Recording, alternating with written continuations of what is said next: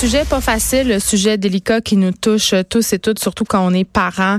Euh, cette journée mondiale du deuil périnatal, on parle à un organisme de soutien de l'importance de chercher de l'aide. Je suis avec Jessica Pelletier, qui est bénévole et membre du conseil d'administration de l'organisme de soutien Les Perséides. Bonjour, Madame Pelletier.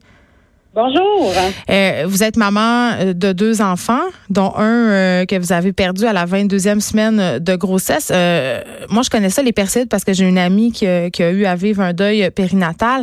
mais j'ai envie, avant, avant qu'on se plonge là-dedans, que vous nous racontiez un petit peu votre histoire pour que les gens qui nous écoutent puissent comprendre dans quel état on est plongé quand on perd un enfant pendant la grossesse. Oui, euh, en fait, euh, je vais juste rectifier l'information. Euh, je suis maman de, de quatre enfants.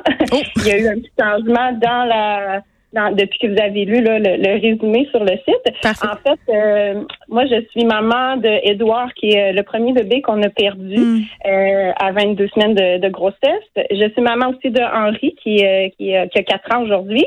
je suis maman aussi d'un petit bébé étoile que j'ai perdu à 12 semaines de grossesse. Et maman, encore une fois, de euh, ma petite Jeanne qui a cinq mois aujourd'hui. OK, bon. On a rétabli les faits. Mais en tout cas, euh, quand même. Euh, bon, évidemment, c'est jamais facile de perdre un enfant. mais on dirait que quand en tout cas pour le grand public ou les gens qui sont peut-être moins sensibilisés, on se dit, voyons, quand on perd un enfant, quand on est enceinte, on l'a pas vraiment connu, il n'a pas vraiment existé. oui, en fait, c'est souvent la réflexion que que, plusieurs là, euh, vont avoir. Euh, en fait, euh, c'est souvent aussi de cette façon-là que les gens pensent bien faire en nous répondant oh, vous l'avez pas connu, fait que ça doit pas être si grave que ça. Mais en fait, non. dès qu'on tombe enceinte, en fait, on voit le plus sur le, test de grossesse. Puis déjà, on a un futur. On, projette des, des projets pour cet enfant-là. Euh, fait qu'on se construit euh, un, projet, là, famille. Euh, donc, on s'imagine. oui, on s'imagine tout avec lui, dans le fond. Puis mm. c'est ça. En fait, c'est pour ça que peut-être le monde ne comprenne pas, parce que je pense que le monde associe je vois, je connais, donc j'ai un attachement, mais nous, on est attaché dès qu'il est dans notre ventre, dès qu'on sait qu'il existe on a l'impression que c'est quelque chose euh, qui arrive euh, très rarement. Et juste pour qu'on situe, là, il faut savoir que le Grand Centre hospitalier pédiatrique montréalais, euh, en fait à Sainte-Justine, a recensé l'an dernier 315 décès de bébés survenus entre le premier jour de conception et la fin du premier mois de vie, soit un par jour. Un décès, c'est quand même beaucoup, puis on a l'impression que ça arrive pas. Est-ce que c'est parce que c'est tabou? Oui, en fait, c'est un sujet là, qui est malheureusement encore tabou là, de nos jours. Pourquoi? Euh, ben en fait, euh, le monde, je pense, c'est le malaise des personnes par rapport euh, à ça. Euh, sont mal à l'aise d'en parler, d'aborder le sujet avec les parents. les parents, en fait, sont, sont, plus à risque de tomber aussi dans un certain isolement. on va beaucoup, l'entourage va beaucoup les aider dans les premiers mois. Euh, tout dépendamment de l'entourage qu'on a là moi, c'était pas mon cas, mais souvent, c'est ça. L'entourage commence à délaisser un peu les parents, de pas en parler, de plus en parler, de dire euh, ah mais là, ça fait un an, euh, tu peux revenir de ça, euh, tu sais, passe à autre chose. tu sais, c'est des choses que certains parents entendent comme commentaires. fait que je, crois que c'est pour ça aussi que c'est tabou. C'est qu'on on veut pas en parler parce qu'on est mal à l'aise. Comment ça s'est passé pour vous, Madame Pelletier, quand vous avez perdu votre enfant? Oui, euh, en fait, euh, Édouard, euh, à 21 semaines, on a en fait l'échographie de morphologie qu'on appelle là, pour mm. voir si tout est correct.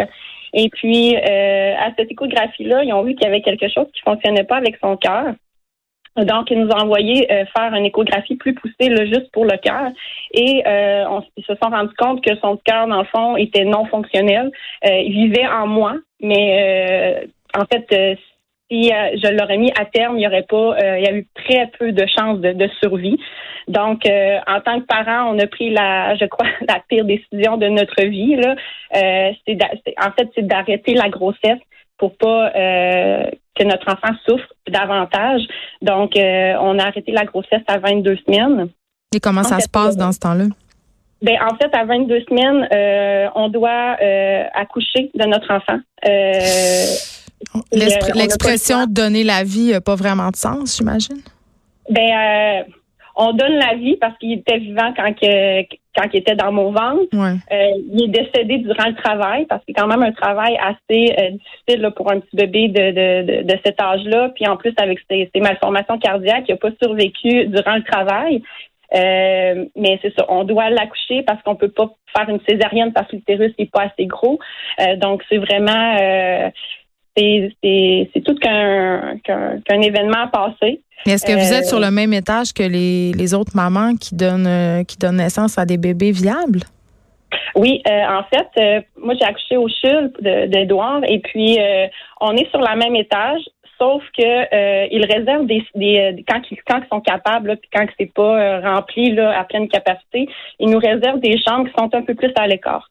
Euh, ils mettent un petit papillon sur la porte pour signifier qu'on est des parents qui sont présentement en train de vivre un deuil. Pour le personnel, vous voulez dire? Oui, oui, pour le personnel, puis euh, c'est ça.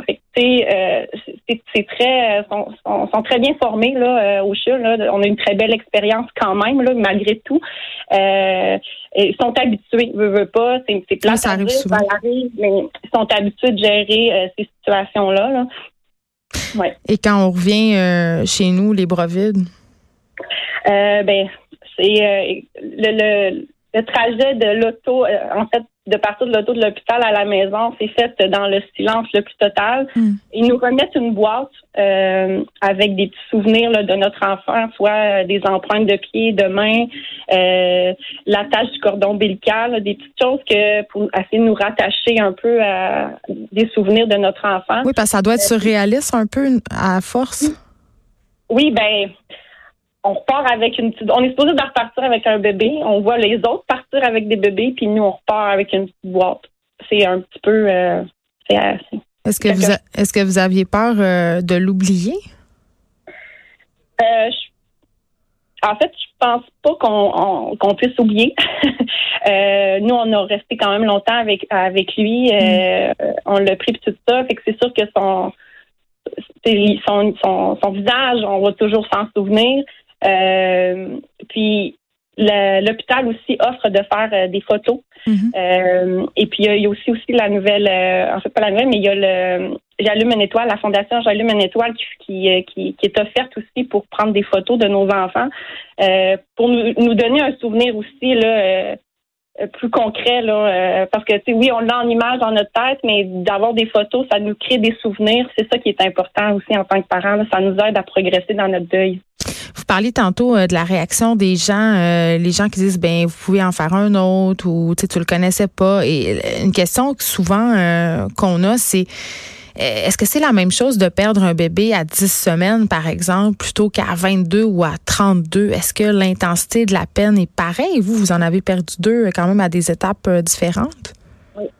Ben, c'est chaque parent le vit euh, de façon euh, vraiment individuelle. Là. Je pourrais pas répondre pour tous les autres parents, mais ouais. la peine qu'on a, c'est pas euh, c'est pas quantifiable. Là. C'est, ça dépend de plein de choses, de tout ce qu'on a mis comme comme amour dans cet enfant-là. Là. C'est ça qui va comme teinter un peu le, deuil. Mm. Fait que, je sais pas qu'il y a une différence entre dire moi je l'ai perdu à 22 puis l'autre maman l'a perdu à 12 semaines, on a la même peine. Là. Mm on reparle euh, des proches, des amis. Moi, j'ai une amie euh, qui a vécu ça, une bonne connaissance. Puis je vais être super honnête euh, avec vous, Jessica, je savais pas quoi lui dire. À chaque fois que je voyais mais ce couple d'amis là, c'était comme l'éléphant dans la pièce. Tu sais, t'as le goût d'en parler. tout le monde ça en tête, mais on, dirait que je savais pas quoi dire, quoi faire, comment agir.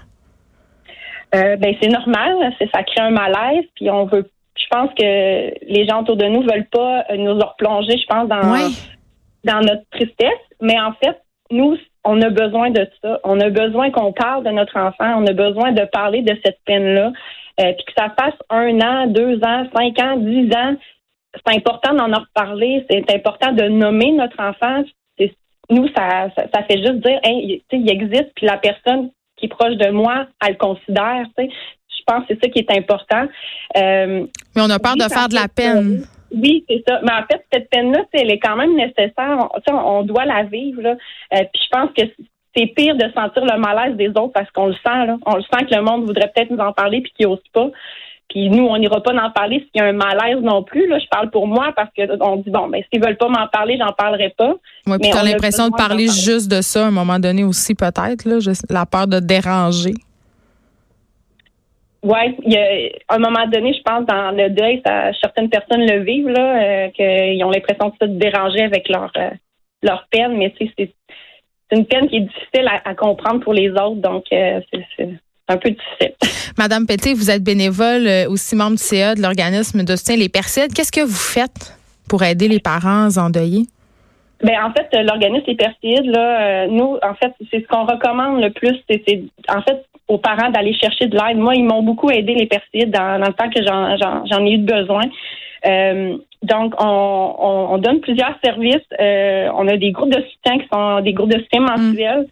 Euh, en fait, à tous les deuxièmes mercredis du mois, là, les parents peuvent se confier, se laisser aller.